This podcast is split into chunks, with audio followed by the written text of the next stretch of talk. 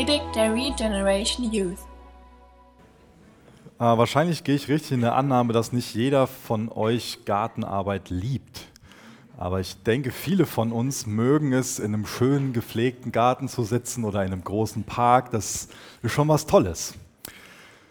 Aber wir alle wissen, denke ich, auch ein paar Sachen, ein paar grundlegende Dinge zum Thema Gartenarbeit. Ähm, wenn ich mich jetzt mit einem Buch über Gartenarbeit in einen Garten setze, der überhaupt nicht gepflegt ist, wo ganz viel Unkraut ist, dann hilft es dem Garten nicht weiter, wenn ich ein paar schöne Wünsche ausspreche und irgendwas da zum Thema lese wie Blumen wachsen. Ja? Ist uns allen klar, dass da Hand angelegt werden muss, dass wir erstmal anfangen müssen und ähm, vielleicht das eine oder andere wegschneiden müssen und Unkraut zupfen müssen.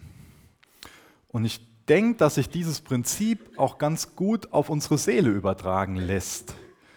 Der Paulus spricht ja in Kolosser 3, wo es heute um Vers 12 bis 17 geht, um dieses Thema, dass wir gewisse Sachen ablegen sollen und dass wir andere Charaktereigenschaften anziehen sollen. Und das ist wichtig, das zu übertragen, dass wir auch Sachen, die uns so im alltäglichen Gebrauch ganz vertraut sind. Das ist uns allen klar, dass, dass wir gewisse äußere Umstände brauchen, ähm, damit es auch unserem Körper gut geht, dass wir den in einer gewissen Art und Weise pflegen können. Aber wie sieht das denn mit dem Thema aus, was unsere Seele betrifft? Wie sehr sind wir da in dem Thema drin, dass wir wissen, auch unsere Seele braucht eine gewisse Hygiene, könnte man es nennen. Dass uns klar ist, auch da muss Unkraut gezupft werden. Auch da müssen wir uns von Dingen trennen, müssen Dinge weggeschnitten werden, müssen Dinge gepflegt werden, damit dann was reifen kann, was wachsen kann. Ein Charakter, der Jesus ehrt. Deswegen wird im heutigen Text so etwas beschrieben, was wir an Gedanken säen sollten, damit wir dann, damit dann eine Einstellung und ein Charakter wächst und dass wir dann schlussendlich Taten ernten. Ihr könnt gerne schon mal Kolosser 3, Vers 12 aufschlagen, da lese ich gleich äh, den Text vor und dann bete ich erst noch mal kurz mit uns. Jesus, wir kommen heute Morgen zu dir als Gemeinde und bitten dich in deinem Namen, dass du durch dein Wort zu uns sprichst, dass du uns dein Wort aufschließt. Gib uns die richtige Motivation beim, beim Hören. Jesus, gib mir die richtige Motivation beim, beim Reden. Hilf, dass es dich ehrt. Und ähm, hilf mir, deine Wahrheit weiterzugeben in einer verständlichen Art und Weise. Wir laden dich ein, dass du mitten unter uns wirkst, dass dein Geist, der lebendig ist, an unseren Herzen wirkt. Herr. Das bitten wir dich in deinem Namen. Amen. Ich lese mal den kompletten Text vor und dann können wir uns nach und nach damit beschäftigen. Zieht nun an als Auserwählte Gottes, als Heilige und Geliebte herzliches Erbarmen, Güte, Demut, Milde, Langmut. Ertragt einander und vergebt euch gegenseitig, wenn einer Klage gegen den anderen hat. Wie auch der Herr euch vergeben hat, so auch ihr. Zu diesem allen aber zieht die Liebe an, die das Band der Vollkommenheit ist. Und der Friede des Christus regiere in euren Herzen, zu dem ihr auch berufen worden seid, in einem Leib. Und seid dankbar. Das Wort des Christus wohne reichlich in euch in aller Weisheit, lehrt und ermahnt euch gegenseitig. Mit Psalmen, Lobliedern und geistlichen Liedern singt Gott in euren Herzen in Gnade. Und alles, was ihr tut, im Wort oder im Werk, alles tut im Namen des Herrn Jesus und sagt Gott, dem Vater, Dank durch ihn. Das ist jetzt so ein ganz klarer Kontrast zu dem Text von letzter Woche. Da ging es ja in Vers 5 bis Vers 11 um ganz andere Dinge. Wenn wir das jetzt nochmal so in Gedanken überfliegen, dass da zum einen um Habsucht ging, dass es um sexuelle Unmoral ging, dass es um Untreue ging in, in Taten und auch in Worten, um Lästerung, um schändliches Reden, dann wird uns, denke ich, allen schnell klar, wie wir eigentlich leben wollen. Nämlich genau so, wie wir gerade gelesen haben in Vers 12 bis Vers 17. Vielleicht können wir uns einmal so zwei Dörfer vorstellen. Dorf 1 lebt so, wie in Vers 5 bis Vers 11 beschrieben worden ist oder bis Vers 10. Und das Dorf 2 lebt so, wie wir es gerade in unserem Text gelesen haben. Wenn wir darüber nachdenken, dann äh, müssen wir jetzt nicht eine lange Bedenkzeit haben, oder in welchem Dorf wir eigentlich leben wollen. eigentlich wollen wir alles so leben, wie wir das gerade gelesen haben. Ich finde es sehr gut, wie, wie Jesus in der Bergpredigt seine ganze Ethik zusammenfasst, wo er dann in Matthäus 7, Vers 12 uns diese goldene Regel mitgibt, geht so mit anderen um, wie die anderen mit euch umgehen sollen. Das heißt, das, was ich jetzt gerade vorgelesen habe aus dem Kolosserbrief, das sollte doch genau das sein. Das sollten doch genau die Charaktereigenschaften und Tugenden sein, wo wir von sagen, das will ich, so will ich leben. Das will ich anziehen und das andere will ich ausziehen. Von dem anderen will ich mich verabschieden und trennen. Und dann will ich als neuer Mensch, als Bürger von Gottes Reich in dem leben, was Paulus da erklärt hat. Und ein Schlüssel dazu, wie wir so leben können, wie wir diese Charaktereigenschaften entwickeln können, den gibt Paulus uns ganz am Anfang in Vers 12, wo er uns ähm, drei verschiedene Titel gibt oder Identitäten. Da geht es ja darum, dass wir Auserwählte sind, Heilige, Geliebte. Das sind drei Identitäten, die normalerweise ursprünglich im Alten Testament nur für das Volk Israel reserviert waren. Ja? Und jetzt im neuen Bund gelten diese Dinge für alle, die gerettet sind. Und das ist der Schlüssel dafür, wenn wir verändert leben wollen, dass wir eine neue Identität bekommen, damit wir dann auch als Bürger von Gottes Reich von Dorf Nummer zwei leben können. Das ist ein Riesengeschenk, wenn wir darüber nachdenken und nur anfangs zu begreifen, dass Gott uns auserwählt hat, dass er uns Geliebte nennt, dass er uns Heilige nennt. Denkst du so über dich?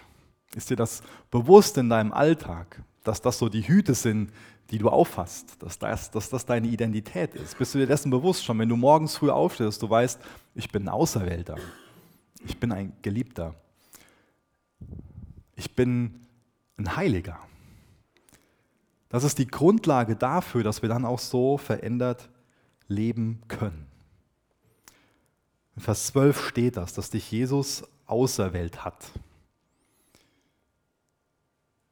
Vielleicht kannst du dieses Wort gar nicht mehr hören. Erwählt, Wahl, an diesem Wahlsonntag. Vielleicht frustriert dich so die politische Landschaft ähm, und denkst dir, ja, was soll ich denn wählen und das und jenes. Und keine Angst, ich werde jetzt nicht politisch. Ich mache jetzt hier keinen Aschermittwoch aus der Predigt. Ich sage euch auch nicht, was ihr wählen sollt, obwohl ich es gerne machen würde. Ähm Aber ich finde es einfach faszinierend, darüber nachzudenken. Ich meine, für uns ist es ein Vorrecht, dass wir wählen können. Das ist ein Geschenk, wie das auch gerade der Manfred schon gesagt hat. Aber Jesus musste nicht wählen. Und es gab auch nichts an uns, womit wir uns irgendwie ihm hätten anbieten können. Irgendwie eine Leistung oder irgendwas Besonderes. Wir haben ihm keinen Grund dafür geliefert, dass er uns erwählt hat. Wir haben vielleicht eine, schwierige Zeit damit, was sollen wir denn wählen?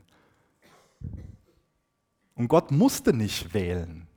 Es war einfach nur sein Wunsch, sich ein Volk zu schaffen zu seinem Eigentum. Die Erwählung ist einfach nur auf der Grundlage von Liebe. Niemand von uns hat Gott einen Grund dafür geliefert, uns zu erwählen. Seine bedingungslose Liebe ist der einzige Grund dafür.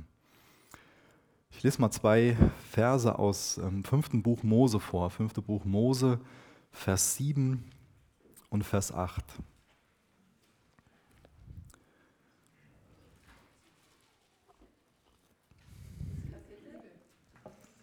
Fünfte Mose 7, Vers 7 und 8.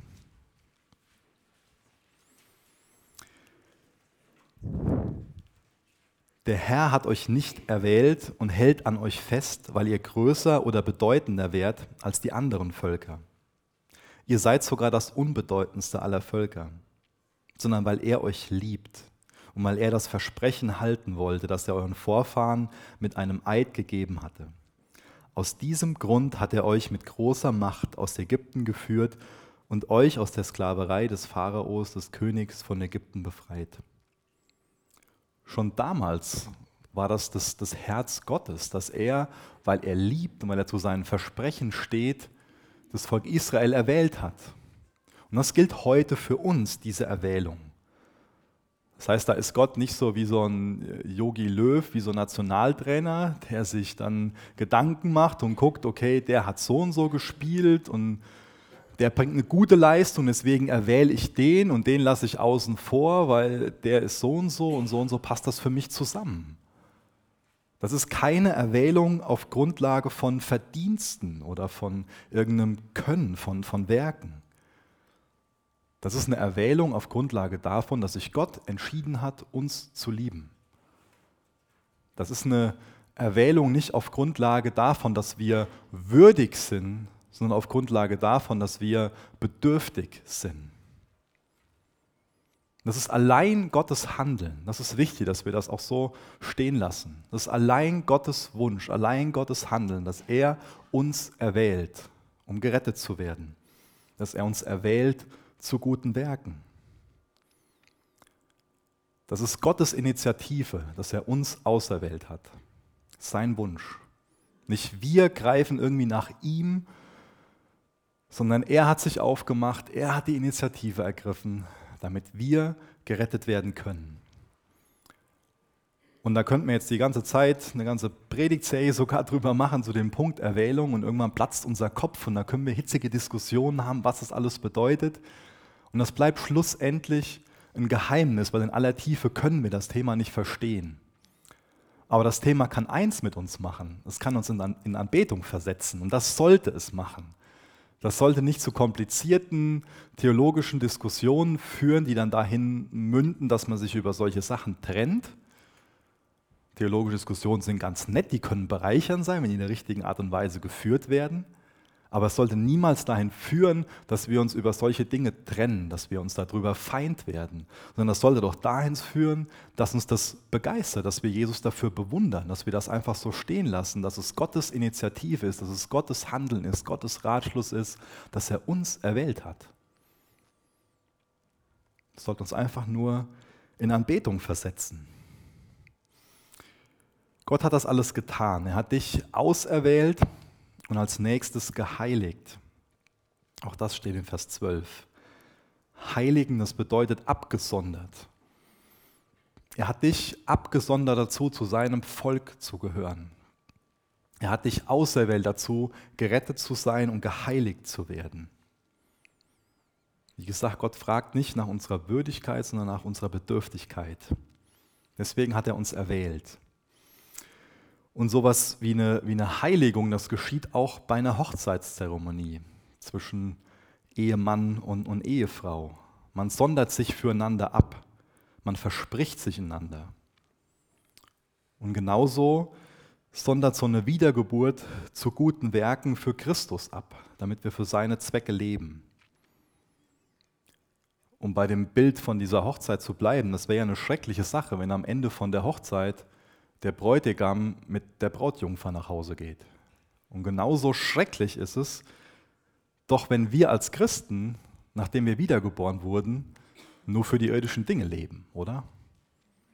Das sind wir wieder bei den ersten vier Versen von dem Kapitel, die wir nie aus dem Zusammenhang reißen sollten, die wir ja beachten sollten, dass wir auf das sinnen sollen, was droben ist, das suchen sollen, was droben ist. Und dann geht es in Vers 12 auch noch darum, dass wir Geliebte sind. Jesus liebt dich. Das ist das Wesen Gottes. Es ist eine Liebe, die nicht darauf beruht, ob sie was Liebenswertes an uns findet. Einziger Grund für die, unsere Errettung und Erwählung ist Gottes Liebe zu uns.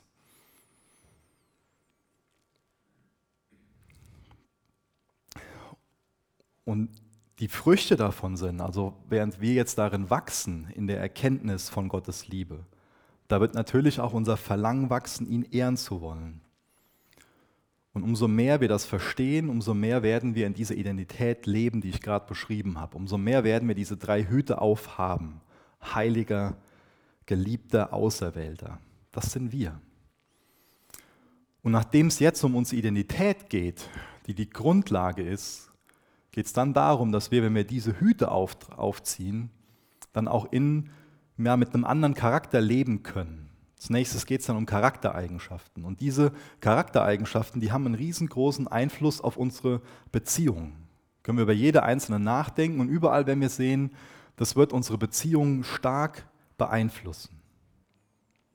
Und es ist wichtig, dass wir verstehen, dass es um Charaktereigenschaften geht. Dass es nicht nur so was ist, dass wir das überfliegen und so lesen, so, ach ja, ähm, der Paulus, der will uns einfach nur mit auf den Weg geben, dass wir nett sein sollen oder uns lieb verhalten sollen.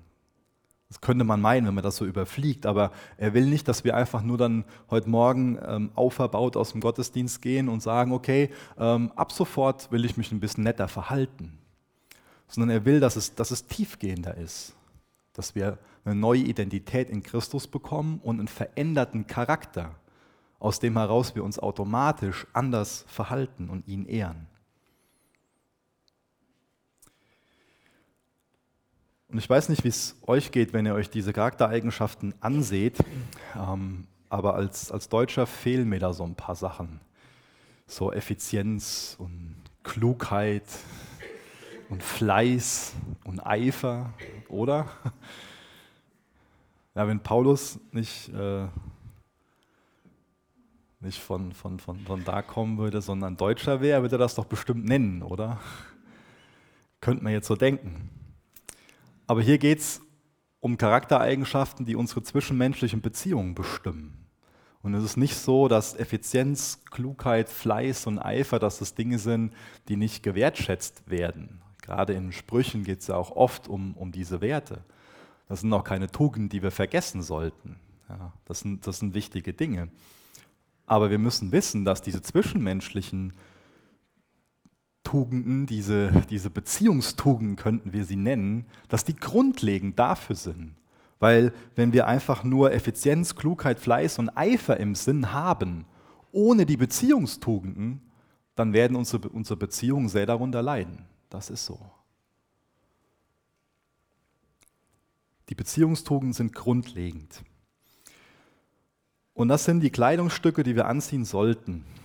Vielleicht können wir da so ein Bild verwenden von von einer Braut, die sich ähm, für ihren Bräutigam anzieht und, und schick macht. Ist ja mittlerweile so ein eigener Kult, der so am Hochzeiten entstanden ist. Und dann ist schon die Fotografin früh morgens mit dabei für so einen Pre-Wedding-Shot. Und, und äh, vielleicht äh, kennt ihr das von, von Bildern, die ihr euch dann anguckt. Und der eine oder andere denkt die so, ah. aber es sind doch schöne Momente, die natürlich auch festgehalten werden wollen. Ja. Und die Braut, die greift nicht einfach so in ihren Schrank und holt sich irgendwas da raus und zieht sich irgendwas an, sondern das ist ja was ganz Besonderes.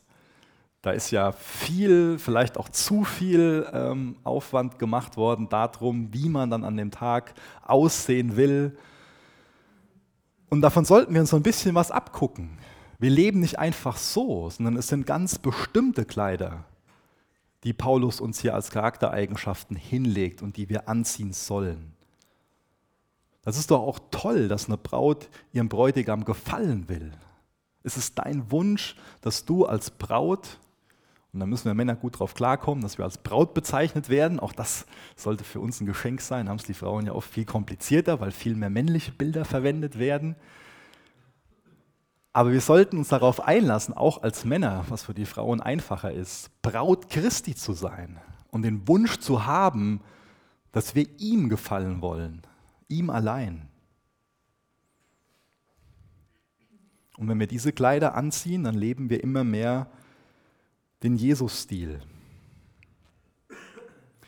Und dann können wir jetzt nach und nach über jedes einzelne Wort nachdenken, über jede einzelne Charaktereigenschaft von diesen sieben. Und das ist auch lohnenswert, dass wir uns bei jedem dann auch die Frage stellen, was, was tut denn jemand und was sagt denn jemand, der zum Beispiel gütig ist oder der demütig ist? Oder was macht denn jemand, der herzliches Erbarmen angezogen hat? Dieses herzliche Erbarmen, das ist so eine Grundeinstellung, so eine Herzenseinstellung. Also nicht was, was man so an- und ausschalten kann wie so ein Fernseher, sondern eine Herzenseinstellung. Und auch das ist wieder was, was Jesus charakterisiert, was er uns vorgelebt hat. So eine Stelle, wo wir da so einen Einblick bekommen, ist, wo er nach Jerusalem kommt und auf diese Stadt guckt. Und da lesen wir davon, dass er von tiefem Mitleid ergriffen war, dass er über den Zustand von der Stadt geheult hat. Oder denkt mal an die Situation, wo er am Kreuz hängt, für die Schuld von, von uns bezahlt. Und wo er dann über die anderen sagt, denn sie wissen nicht, was sie tun. Das ist doch von Mitleid ergriffen. Wie sieht das mit uns aus? Sind wir so von Mitleid ergriffen? Haben wir so herzliches Erbarmen? Oder haben wir eher so die Einstellung so, ja, ach, der muss dafür bezahlen und hoffentlich ähm, ernten die bald, was die gesät haben oder wie auch immer. Aber Jesus hat über den Zustand geweint von Jerusalem, von den Menschen dort. Ich bin mal gespannt, wie heute die Wahl ausgeht und wie die einzelnen Reaktionen auf die Wahl aussehen. Es ja Menschen geben, die sich freuen und andere werden sich sehr daran stoßen und werden empört sein. Und auch da wird der eine oder andere mit politischen Meinungen anecken und Menschen diskutieren und in einer guten Art und Weise, aber auch in einer Art und Weise, dass Beziehungen daran zerbrechen.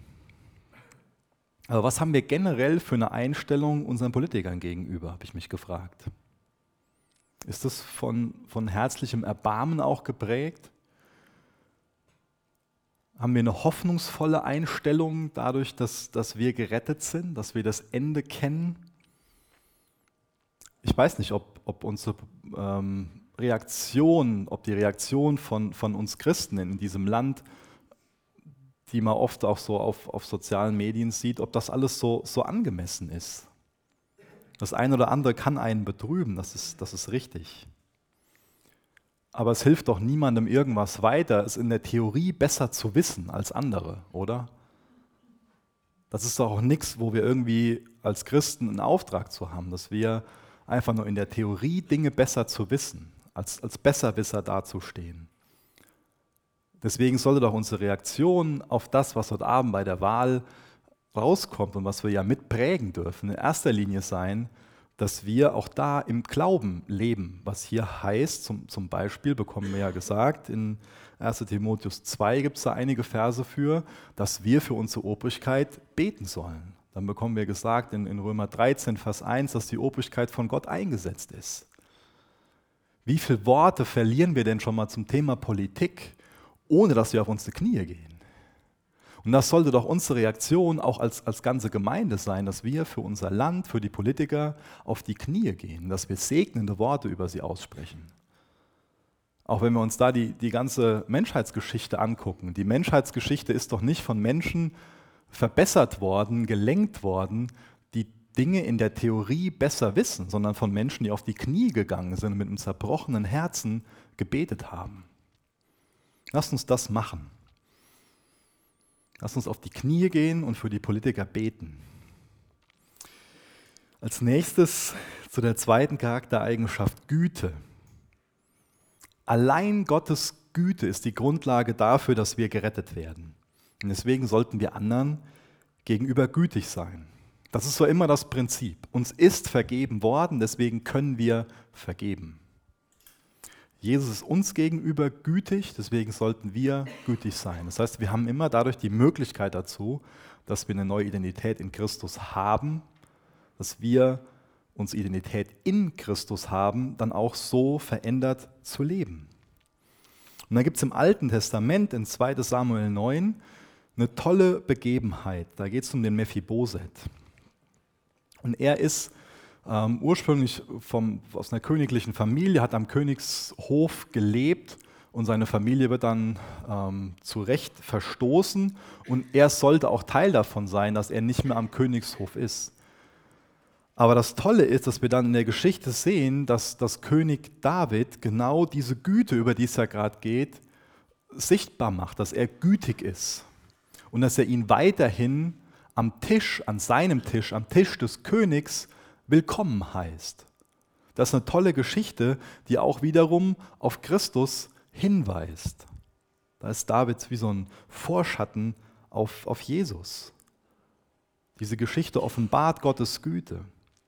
Und wisst ihr was, du und ich, wir haben noch eine viel größere Güte erlebt, indem wir gerettet worden sind und dass wir wissen, dass wir als Gottes Kinder zukünftig in der Ewigkeit an seinem Tisch, an des Königs Tisch sitzen dürfen. Und dann geht es als nächstes um, um die Demut. Das ist damals eine Tugend gewesen, die nicht als Tugend anerkannt worden ist und ist auch heute oft so ein Thema, wo, wo Menschen meinen, dass das doch Schwäche ist, wenn man demütig ist. Dass dann eher Dominanz und Stolz als Tugend gesehen wird. Da ist Philippa 2 ein wunderbarer Text, wo wir ganz viel zum Thema Demut lernen können. Den könnt ihr gerne mal zu Hause dazu lesen. Und wir erfahren, wenn wir uns, ähm, wenn wir diesen Demutsbegriff von der Bibel prägen lassen, unser Verständnis vom Thema Demut, dass Demut nicht bedeutet, dass wir irgendwie uns anstrengen sollen, schlecht über uns zu denken, sondern dass wir richtig über uns denken sollen. Das bedeutet Demut. Demut bedeutet auf der einen Seite anzuerkennen, wie verloren wir sind, wie sehr wir in Sünde gefallen sind. Aber auf der anderen Seite auch genau das zu wissen, was unsere neue Identität in Christus ist. Und Demut ist dann auch so ein Elternteil von den nächsten beiden, von Milde und von Langmut. Das ist so das, was aus einem demütigen Charakter herauskommt, als, als Taten dann. Das heißt, wir werden dann nicht manipulieren oder dominieren. Wir werden dann nicht als erstes unsere eigenen Ziele im Sinn haben. Auch oder obwohl wir die Macht und die Fähigkeit dazu hätten. Dann kommen wir zu der Milde. Auch Milde ist nicht Schwäche, sondern ist kontrollierte Stärke. Das bezieht sich viel auf Selbstkontrolle. Das heißt, mit diesen Worten, was wird auch schon mal als Sanftmut übersetzt, da wurde zum Beispiel so ein eingerittenes Wildpferd bezeichnet oder eine heilende Medizin oder auch so ein beruhigender Wind so ein, so ein beruhigter Wind, das kann ja im Sommer schon mal was sein, was wir alle toll finden. Ja? Wenn es den ganzen Tag über so heiß war, wir geschwitzt haben, dann ist es abends einfach schön, wenn so eine Brise kommt. Aber wenn so ein Wind unkontrolliert ist, wie jetzt vor ein paar Tagen oder momentan auch wieder in der Karibik, in Florida, dann sehen wir, was das für eine Verwüstung anrichtet. Genauso ist es mit, mit unserer Kraft, mit den Worten, die wir sagen und, und der Kraft, die wir haben. Wenn das kontrolliert eingesetzt wird, kann es ein großer Segen sein, aber wir können auch viel kaputt machen, genauso wie eine Medizin. Da muss die Dosis stimmen. Und wenn es zu viel des Guten ist, in Anführungsstrichen, dann kann die Medizin sogar giftig für uns sein. Dann geht es als fünftes um die Langmut. Das ist so das Gegenteil von jemandem oder jemand Langmütiges ist genau das Gegenteil von jemandem, der schnell ausrastet, der sehr impulsiv ist, der unberechenbar ist. Dann kann man sogar mit Leuten auskommen, die einen stark provozieren oder die in einer Situation ähm, herausfordernd sind, dass wir dann trotzdem ruhig bleiben, langmütig sind. Das heißt, man wird nicht so schnell ungeduldig, voller Groll wegen der Schwäche oder Sünde anderer.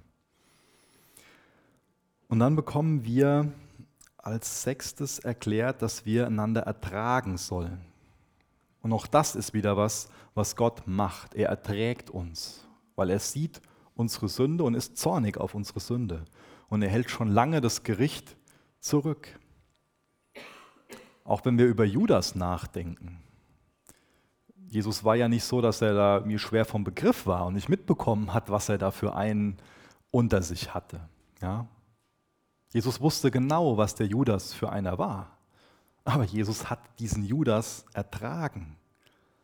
Er war so nachsichtig und hat immer wieder die Möglichkeit gegeben zur Umkehr.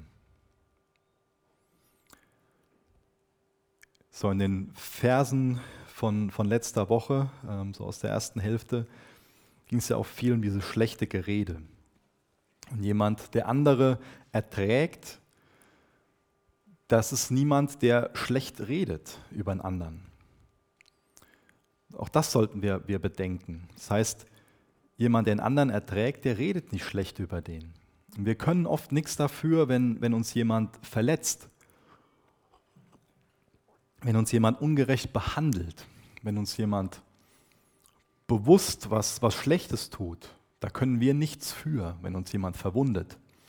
Aber wir können doch was dafür, wie wir dann mit dieser offenen Wunde umgehen, oder? Und hier komme ich wieder zu dem vom, vom Anfang zurück, wo ich schon mal sowas übertragen habe von diesem Garten und dann gefragt habe, okay, da wissen wir ganz gut, wie wir damit umgehen, aber wissen wir auch, wie wir mit unserer Seele umgehen. Wir wissen ganz gut, wie wir mit einer Verletzung umgehen. Wenn ich mir jetzt hier beim Holzhacken irgendwie mit dem Beil abrutsche und mir hier äh, was, was am Arm mache, dann weiß ich, was zu tun ist. Ja, Wenn es nicht zu schlimm ist, dann gehe ich zumindest zu meiner Frau ähm, und die kann mir das desinfizieren und, und, und, und verbinden. Und dann ist es doch falsch, wenn ich danach irgendwie zu jedem hinrenne und das aufreiße, sage, ah, guck mal und dran rumpittel. So wird ja niemand damit umgehen. Das ist jetzt ein bisschen plump, was ich sage, aber es wird ja niemand irgendwie zu einem Straßenköder gehen und, und sagen, ach hier, kannst du mal drüber lecken, dann wird es besser. Nee. Sondern ich lasse das in Ruhe, nachdem es desinfiziert worden ist. Das heißt, wenn, wenn, wenn mich doch jemand verwundet, im übertragenen Sinne auf, auf unsere Seele, dann gehe ich doch nicht zu jedem hin und, und rede schlecht und sage mir, der hat das gemacht und der hat das gemacht. Sondern ich lasse es desinfizieren. Ich gehe zu Jesus hin und sage ihm, was ich da für eine schwierige Zeit mit habe, dem anderen zu vergeben. Aber treffe dann die Entscheidung zu vergeben. Und dann lasse ich die Wunde zugedeckt und dann pittel ich nicht laufend dran rum wie gesagt, du kannst nichts dafür, dass es allein in der Verantwortung von dem anderen, der dich verletzt hat. Und das sollte der andere sich vergeben lassen und dich auch um Vergebung bitten. Aber du alleine kannst was dafür, wie du mit der Wunde umgehst. Ob du dran rumpittelst oder es wieder dreckig werden lässt. Und ob es sich dann entzündet und so, liegt dann in deiner Macht. Deswegen, wie gehen wir so mit seelischen Wunden um? Und dann geht es als nächstes genau um das, was ich gerade schon angeschnitten habe, dieser Punkt der Vergebung. Das Wir einander vergeben ist nur ein logisches Resultat aus den anderen sechs Punkten. Das heißt, es ist hier nicht genug, dass man den anderen aushält und erträgt, dass man sich nicht rächt, sondern es geht darum, dass wir genauso wie Jesus uns vergeben hat, anderen vergeben. Und was uns dabei hilft, bei dieser Vergebung, ist doch, wenn wir darüber nachdenken, wie großzügig Jesus uns vergeben hat. Wenn wir doch ein Bewusstsein dafür haben, wie groß unsere Schuld ist, was Jesus uns vergeben hat. Und wir wissen, wenn wir das in Euro ausgedrückt eine riesengroße Summe ist, wie können wir dann einem anderen, der uns irgendwie 5 Euro schuldet, das nachtragen und nicht vergeben?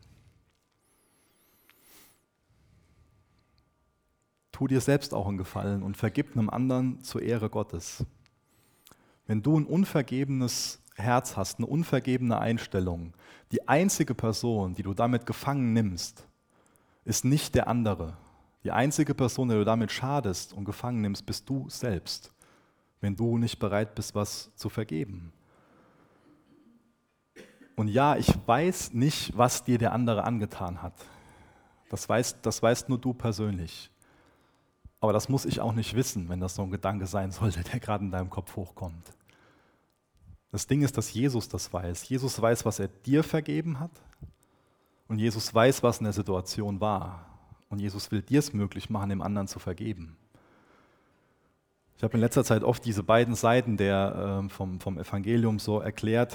Ähm, und das passt ganz gut dazu, dass Jesus auch zu unserer Vergebung und auch zu unserer Heilung am Kreuz gestorben ist. Er ist am Kreuz gestorben, damit dir vergeben werden kann, aber die zweite Seite der Münze ist, damit du geheilt werden kannst. Lebst du auch da im Glauben und bist bereit, dem anderen zu vergeben oder bist du da unversöhnlich? Hast du da eine unversöhnliche Haltung? Wenn wir so eine unversöhnliche Haltung haben, dann hindert uns das daran, nach vorne zu leben. Das sind wie so Klebpunkte in der Vergangenheit, wie so Gymnastikbänder, die an uns drangebunden sind. Und der erste Schritt ist noch ganz einfach, aber der zweite ist schwieriger. Und der dritte zieht uns immer wieder zurück. Wenn wir befreit leben wollen, dann sollten wir einem anderen vergeben, weil uns vergeben worden ist. Ich habe mal länger darüber nachgedacht ähm, und unsere Vergebung mit der Vergebung von Jesus verglichen. Und habe mir dann so ein paar Punkte dazu aufgeschrieben, weil ich glaube, dass, dass unsere Vergebung, die Art und Weise, wie wir unseren Mitmenschen vergeben, sich oft von dem unterscheidet, wie Gott uns vergibt. Ich finde Gottes Vergebungsbereitschaft einfach nur bewundernswert und vorbildhaft. Die zeigt sich zum einen darum, dass er seinen Zorn schon lange, schon sehr lange zurückhält. Wie ist das denn mit unserer Vergebungsbereitschaft? Wie nachsichtig ist ihr denn? Wie lange sind wir denn bereit zu vergeben? Kann es da nicht sein, dass wir oft ungeduldig werden und uns dann zurückziehen? Was ich noch bewundernswert an Gottes Vergebung finde, ist, dass er der Initiator ist. Er ist derjenige, der die ersten Schritte geht. Obwohl wir ihm was angetan haben, kommt er und geht uns nach und bittet uns, bietet uns Vergebung an. Wie ist es denn mit, mit uns? Ist es unsere Art, auch Menschen nachzugehen, die uns was Falsches zugefügt haben, die uns was angetan haben, die uns falsch behandelt haben? Gehen wir nach, damit Versöhnung geschieht? Gott vergibt, obwohl wir wieder sündigen werden. Kann es bei uns sein, dass wir schon mal nur bereit sind zu vergeben, wenn jemand anderes feierlich verspricht, dass er das nie wieder machen wird? Gott hat die ganze Strafe für das Unrecht selbst getragen, was wir begangen haben. Wenn uns jemand Unrecht getan hat, dann vergeben wir doch oft nur, wenn der andere für den entstandenen Schaden aufkommt, oder? Es wieder gut macht. Ich wünsche mir, dass wir ganz neu Gottes vollkommene und herrliche Vergebung feiern, dass wir uns dessen bewusst werden, dass wir deswegen einfach nicht anders können, als dankbar zu sein, uns darüber zu freuen und anzubeten. Ich finde es wunderbar, dass wir wissen dürfen, dass unsere Beziehung zu Gott wieder ja, vollständig hergestellt ist. Auch hier greife ich nochmal Lukas 15 auf, dieses Gleichnis von den verlorenen Söhnen. Ist denn dem verlorenen Sohn diesem jüngeren Bruder in der Geschichte, ist die Vergebung da auf Probe? Oder bekommt er gerade schon wieder den Mantel an und den Siegelring? Wisst ihr, das ist ein Bild dafür, dass nachdem diese ganze Rebellion war, nachdem er seinem Vater so viel Leid zugefügt hat, obwohl das alles so gewesen ist, dass er das Erbe verprasst hat, ist von jetzt auf gleich die Beziehung wiederhergestellt. Ist euch das klar? Dass es zwischen dir und Jesus genauso ist, dass durch die Vergebung die Beziehung wieder komplett hergestellt ist, dass es nicht nur eine Vergebung auf Probe ist, dass es nicht nur sowas ist, ja, jetzt musst du aber erstmal zusehen, dass du wieder vertrauenserweckend bist, sondern von jetzt auf gleich ist wieder der Siegelring an, ist wieder die gleiche Autorität da hat er wieder die gleiche Stellung in der Familie. Wir lesen ja in der Geschichte auch davon, dass er sagt so, ach, das wäre mir schon genug, einer von deinen Tagelöhnern zu sein. Aber das ist dem Vater nicht genug. Er will keine Tagelöhner haben. Der Vater will Kinder haben, die an seinem Tisch sitzen und die als neue Menschen diese Autorität ausüben. Das heißt, das Vertrauen ist wieder da. Ist doch wunderbar, wo Gottes Vergebung hinführt, oder? Völlige Wiederherstellung. Das waren jetzt so sieben Kleidungsstücke in Bezug auf die geistliche Unterwäsche. Sind das Dinge, die du anhast, weil du das Alte abgelegt hast? Wenn das sind natürlich immer wieder Sachen, wo wir, wo wir dran müssen. Das ist ja nichts, was, was wir einmal machen und dann für immer erledigt ist. Genau wie wir jeden Tag Kleidung anziehen sollten wir diese geistlichen Dinge anziehen und uns fragen, was haben wir denn Falsches an? Das sollte so Teil von unserer Seelenhygiene, von unserem Gebetsleben sein. Aber was ist denn ganz konkret heute Morgen was, was du ablegen musst oder was du anziehen solltest?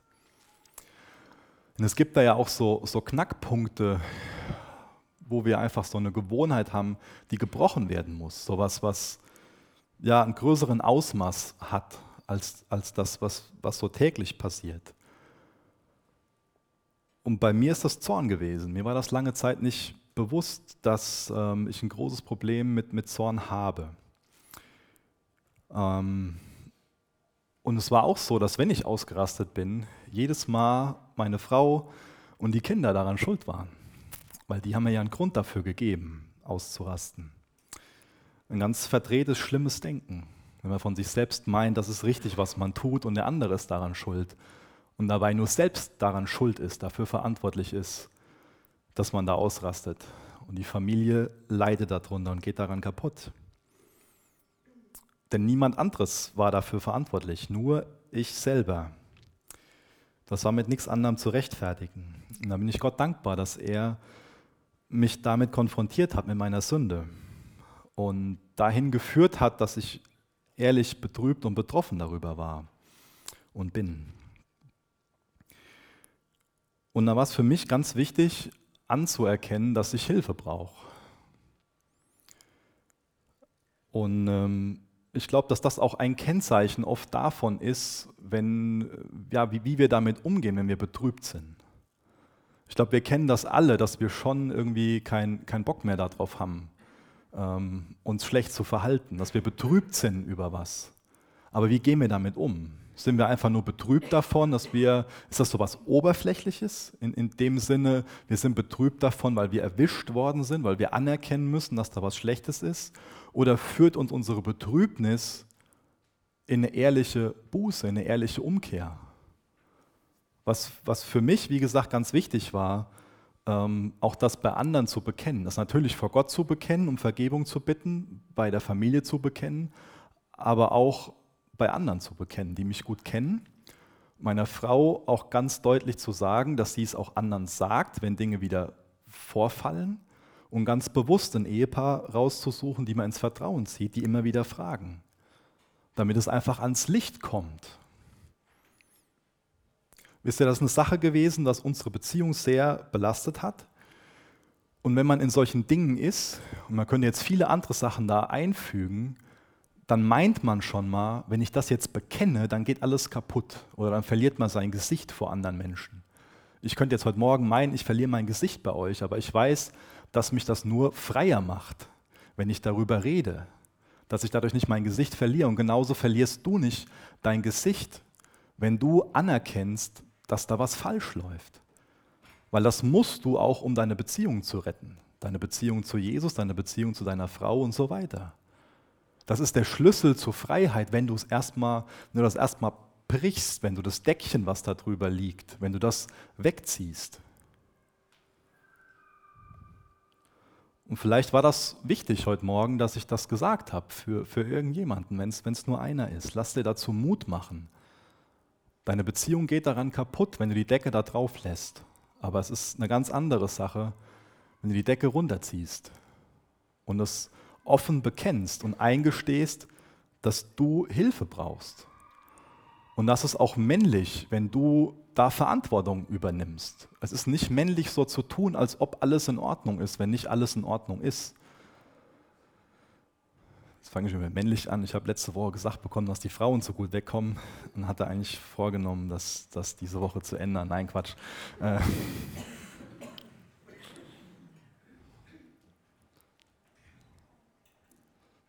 Mir ist das wichtig, das nochmal zu, zu, betonen, auch wenn wir gerade darüber lachen können. Mir ist das echt ernst, weil umso härter unser Herz wird, umso schwieriger werden Dinge. Umso länger so, so, so Dinge verdeckt sind, um bei dem Zornding zu bleiben, umso schwieriger werden Dinge. Aber du kannst heute sagen, so weit und nicht weiter. Du kannst gleich zu deiner Frau gehen oder zu deinem Mann gehen oder zu irgendjemand anderem, kannst es bekennen und dann vor allen Dingen auch, je nachdem, was das ist, jemand anderen bitten, da zu helfen als, als Rechenschaftspartner. Mach das. Das ist heute einfacher als morgen. Und das ist dann auch der einzige Weg, um dann zum nächsten Vers, zu Vers 14 zu kommen, wie wir dann, wie es dann wirklich sein kann, dass dieses Band der Liebe diese, diese anderen Charaktereigenschaften um, umschließt. Das können wir uns also so vorstellen wie jetzt sieben verschiedene Kleidungsstücke, die wir anhaben. Und damals war das halt so, dass es noch nicht so Knöpfe und Reißverschlüsse und so weiter gab, sondern die brauchten einfach, nachdem sie dann ihre ganzen äh, Tücher um ihren Körper geschlungen haben, einen Gürtel, der alles zusammenhält. Das ist das Bild, was der Paulus hier verwendet. Die haben jetzt also diese sieben verschiedenen Kleidungsstücke angezogen und dann ist der Gürtel, der wird drüber gezogen und das hält alles zusammen. Genauso ist die Liebe. Das ist ja auch bei diesen Früchten des Heiligen Geistes so, dass es die Liebe ist und dann sind es die einzelnen Aspekte davon. Genau das gleiche Bild ist das. Und dann, wenn wir diesen Gürtel als Liebe über alles angezogen haben, der alles zusammenhält, dann wird es doch immer mehr so sein, dass der Frieden Christi in unseren Herzen regiert. Das ist dann Vers 15. Und das ist eine Sache, die zum einen in unseren Herzen regiert, aber das ist auch eine Sache, die sich dann in unserer Gemeinde, in unseren Familien, in unseren Beziehungen niederschlägt, dass die Beziehungen vom Frieden Christi regiert werden. Das heißt bestimmt nicht, dass dann auf einmal alle Meinungsverschiedenheiten aufgehoben sind. Aber das verlangt doch von uns, dass wir trotz Unterschieden zusammenarbeiten und zusammenhalten. Das heißt, hier wird Einheit trotz Vielfalt beschrieben.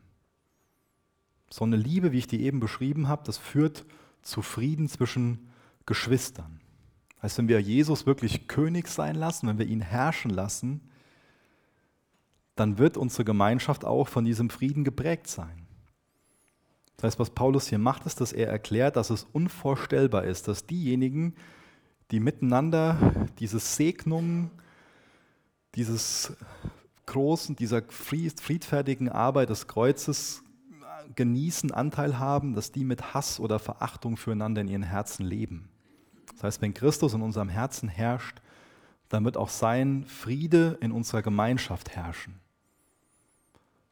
Und auch hier ist es wieder wichtig, die Sache anzuwenden und zu fragen, wo sind denn offene oder schwelende Konflikte in deinem Leben?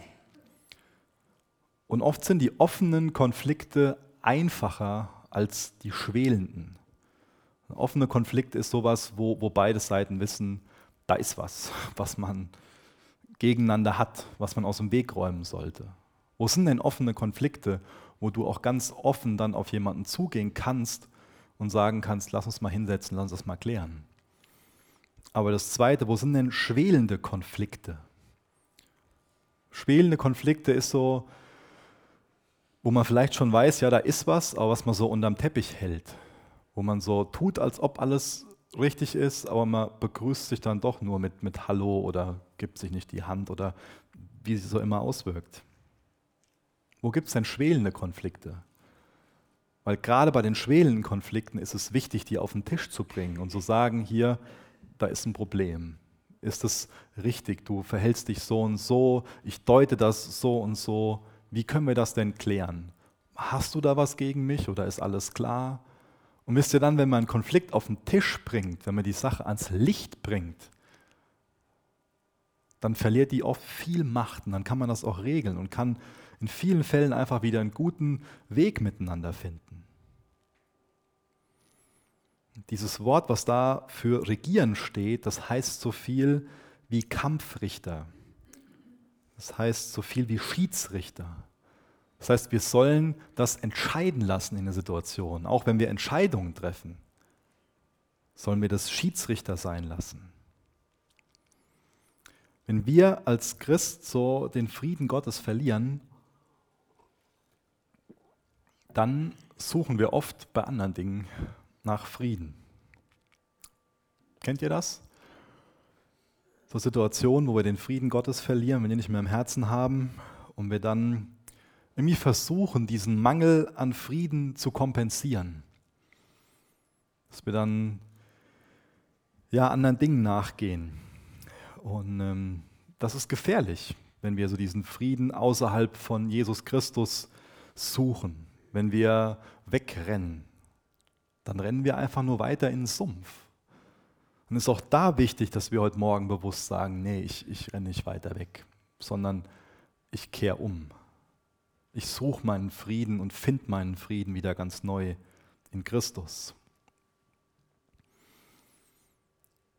Ich werde jetzt noch einen kurzen Ausflug machen zu dem, zu dem Thema ähm, und komme gleich wieder zu dem hoffentlich roten Faden zurück.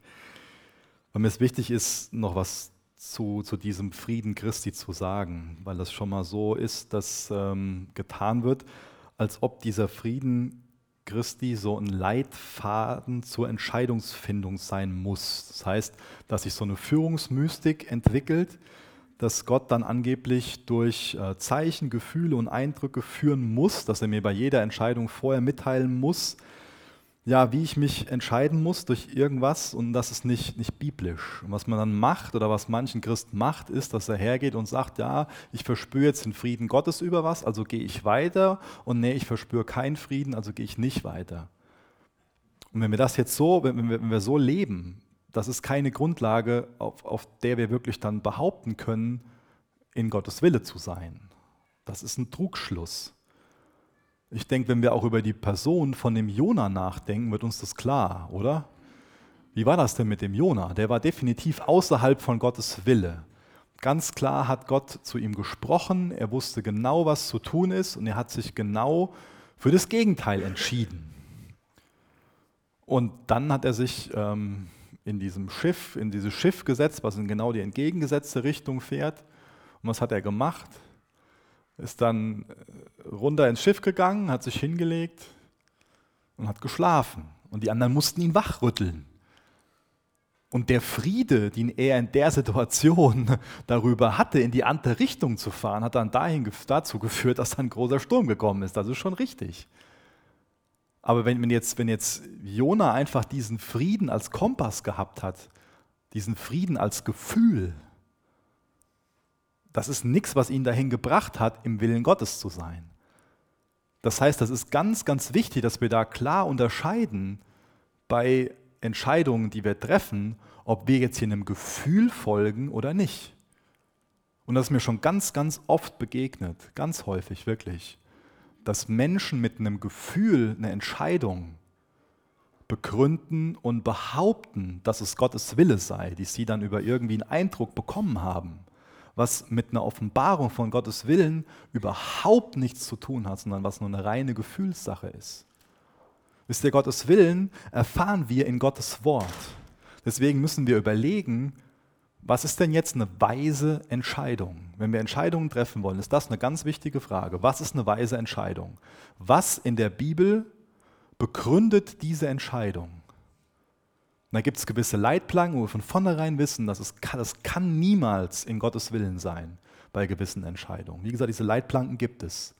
Und dann gibt es als nächstes dann die Frage, nachdem wir gefragt haben, ob das grundsätzlich überhaupt möglich ist, nach der Weisheit. Und dann bete ich für eine Sache und dann kann ich auch andere mit ins Vertrauen ziehen, die, die mich kennen, geistlich reife Geschwister, die mir noch einen Rat geben können. Und dann kann ich früher oder später eine Entscheidung treffen. Das ist wichtig. Das war jetzt nochmal so ganz kurz zusammengefasst. Auch das wäre nochmal eine Predigt für sich. Aber wie gesagt, es ist falsch, wenn wir irgendwie ein Gefühl als Gottes Wille bezeichnen. Das funktioniert nicht. So dürfen wir Gott nicht hinstellen. Da würden wir auch Gottes Namen missbrauchen. Und da kommen wir gleich nochmal zu, ganz am Ende, zu diesem Namen Gottes. Wenn wir also dann diesen Frieden Christi in unserem Herzen wohnen lassen, dann lesen wir in Vers 15 auch, dass das dann mit einer dankbaren Einstellung zusammenhält. Das heißt, wenn der Friede Christi in unserem Herzen wohnt, dann werden wir davon geprägt sein, eine dankbare Einstellung zu haben. Auch da ist wieder der David ein gutes Beispiel. Da gibt es verschiedene Psalme von ihm, wo wir einfach dann, oder auch wenn wir sein ganzes Leben so betrachten, wo er in Sünde gelebt hat, da ist dieses Loblied von seinen Lippen verschwunden. Aber als er seine Sünde bekannt hat, da müssen wir die Psalmen mal lesen. Ja? Die sind voll des Lobes, voll dem Lobpreis. Deswegen bewahr dir eine dankbare Einstellung. Achte auf dein Herz. Und dann lesen wir in Vers 16 davon, dass dann Gottes Wort ständig im Herzen ist. Und da steht auch was von Lobliedern und so. Das heißt, das gehört alles so zusammen. Diese Dankbarkeit, die wird durch, durch Loblieder, dringt die nach außen. Und auch diese Loblieder stehen im engen Zusammenhang mit dem Wort Gottes. Auch das ist eine Sache, die wir auch nicht in unseren Gemeinden verlieren dürfen. dass wir auch wissen, dass diese Lieder Theologie, Wort Gottes transportieren. Deswegen singen wir viele Psalmen oder das Vaterunser, Glaubensbekenntnisse. Das heißt, auch die Loblieder waren gerade bei den ersten Christen ein Mittel, wie Gottes Wort weitergegeben worden ist. Die haben ja noch nicht die Bibel als Ganzes in der Hand gehabt, sondern da gab es dann die Alten Testamente in den Synagogen und einzelne Briefe sind rumgereicht worden.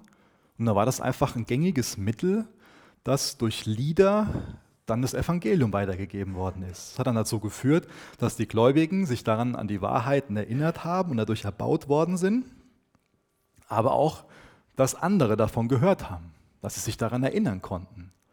Das heißt, eine gute Art und Weise, dass wir uns an Dinge erinnern können, ist durch Lieder, weil unser Gehirn einfach so funktioniert. Wir hören dann eine Melodie und dann kommt der Text wieder zurück. Und dann haben Lieder ihren Stellenwert, dann hat die Verkündigung von Gottes Wort ihren Stellenwert, das persönliche Lesen in Gottes Wort und noch das Lesen in Gottes Wort mit anderen Gläubigen, in, in der Familie oder in Kleingruppen. Wie sieht das denn mit uns aus? Lassen wir das Wort Gottes wirklich reichlich in unserem Herzen wohnen? Was kommt uns denn in den Sinn, wenn wir in frustrierenden Situationen sind oder wenn wir nachts aufwachen? wohnt da Gottes Wort so reichlich in unserem Sinn, dass wir Trost finden und Ratschlag finden durch Gottes Wort? Oder was kommt uns da in den Sinn? Einfach nur menschliche Gedanken. Lass das Wort Gottes ständig und reichlich im Herz wohnen. Und dann schließt Paulus diesen Text ab in Vers 17 das ist dann quasi so die nächste Identität, die wir bekommen. Dann leben wir als Vertreter von Jesus in seinem Namen. Und ich denke, früher war das so, dass diese Namen noch bedeutsamer waren als, als heute. Wir sehen das ganz oft, dass wir dann, dass dann vom Saulus zum Paulus, dass Gott neue Namen gibt oder dass Eltern ganz bewusst Namen auswählen, wo Namen dann auch prophetische Bedeutung haben. Aber was, was bedeutet das denn, dass wir in diesem Namen Jesu dann leben können? Was heißt das denn jetzt für uns? Auch das sollte wieder ein guter, ein wichtiger Prüfstein sein ähm, für unsere Entscheidungen, dass wir uns fragen, kann ich das denn im Namen Jesu tun, was ich gerade mache? Wenn ich doch jetzt hier als Vertreter von Jesus auf der Erde lebe, dann muss ich mich das ja fragen. In der Schule, auf der Arbeit, wenn ich da einen Telefonanruf bekomme, wie ich antworte. Kann ich das im Namen Jesu tun? Mache ich das im Namen Jesu? Kann ich im Namen Jesus so mit Finanzen umgehen, so mit Beziehungen umgehen? Kann ich im Namen Jesu diese Entscheidung treffen? Eine ganz wichtige Frage. Deswegen, was sind so die Veränderungen, die du in deinem Leben vornehmen solltest oder wo du Jesus bitten musst, dass er die und die Dinge verändert. Ich finde das total gut, wie in diesem Brief immer wieder der Paulus so die Gelegenheit ergreift, um so die Zentralität und auch die Allgenugsamkeit von, von Christus zu betonen. Dass er immer wieder hergeht und wie in Vers 13 sagt, vergebt einander, weil Christus euch vergeben hat. Dann in Vers 15, das ist der Friede Christi, der in unseren Herzen herrschen soll. Das ist das Wort Christi, was reich in uns wohnen soll, Vers 16. Und dann in Vers 17, das ist der Name Christi, der unsere Identität und unsere Autorität sein sollte. Das heißt, weil wir in Christus leben, sollten wir die Dinge suchen, die droben sind. Weil wir mit Christus gestorben sind, sollten wir die Dinge ablegen, die zum irdischen, die zum sündigen Leben gehören. Und das Ergebnis ist, dass wir Jesus ähnlicher werden, dass Jesus unser Leben wird, unser Ein und alles. Deswegen auch heute Morgen wieder, wo solltest du Jesus bitten, dass er dich verändert? Wo musst du Dinge bekennen? Wo solltest du Dinge ans Licht bringen? Und da sollten wir über uns persönlich nachdenken, nicht über unseren Nebenmann, über uns, unseren Ehepartner. Weil Jesus muss derjenige sein, der uns umkrempelt. Nicht wir sind diejenigen, die andere irgendwie verändern.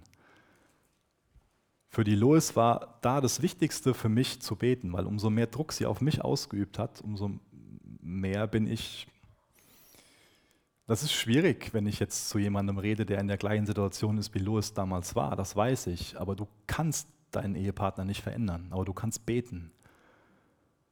Und wir können dafür beten, dass wir zu Sinnen kommen. Ihr könnt gerne mit mir aufstehen. Ich will gerne noch mit uns beten. Jesus, ich bitte dich darum, dass wir zu Sinnen kommen. Unser Denken ist verdreht und wir sehen uns selbst schon mal nicht im richtigen Licht. Deswegen bitten wir dich, dass du unsere Herzen durchforscht und uns bewusst machst, wo wir uns falsch verhalten, wo wir sündigen, wo unsere Familie, unsere Freunde, unsere Arbeitskollegen, wer es auch immer ist, unter uns leiden, wo wir dich und deinen Namen auch betrüben, verunehren. Führ du uns in eine echte Betrübnis, die in einer echten Umkehr, die in eine echte Umkehr mündet. Wir bitten dich, dass du wirkst, dass du auch durch deinen Geist in der Anbetungszeit wirkst und in unseren Herzen das tust, was du gerne tun willst. Hilf du uns dabei, das Alte abzulegen, indem wir erstmal erkennen, dass wir es anhaben. Gib du uns das richtige Bild von uns selber und mach du uns dann frei. Ich bitte dich, dass wir heute Morgen nicht auf die Lügen vom Teufel hören, sondern dass wir auf dich hören, dass wir dir Vertrauen entgegenbringen, dass wir bereit sind zu bekennen, abzulegen und dann voll, voller Freude die neuen Kleider anziehen. Danke, dass du uns heute Morgen wieder einen Siegelring anziehen willst, dass du uns heute Morgen die schönsten Kleider anziehen willst, dass deine Vergebung vollständig und komplett ist. Hilf, dass wir da einfach nur dankbar drüber werden und jubeln und mehr ein Lob deiner Herrlichkeit sind. In Jesu Namen. Amen. Danke für das Anhören der Predigt. Weitere Informationen findest du unter www.regenerationyouth.de.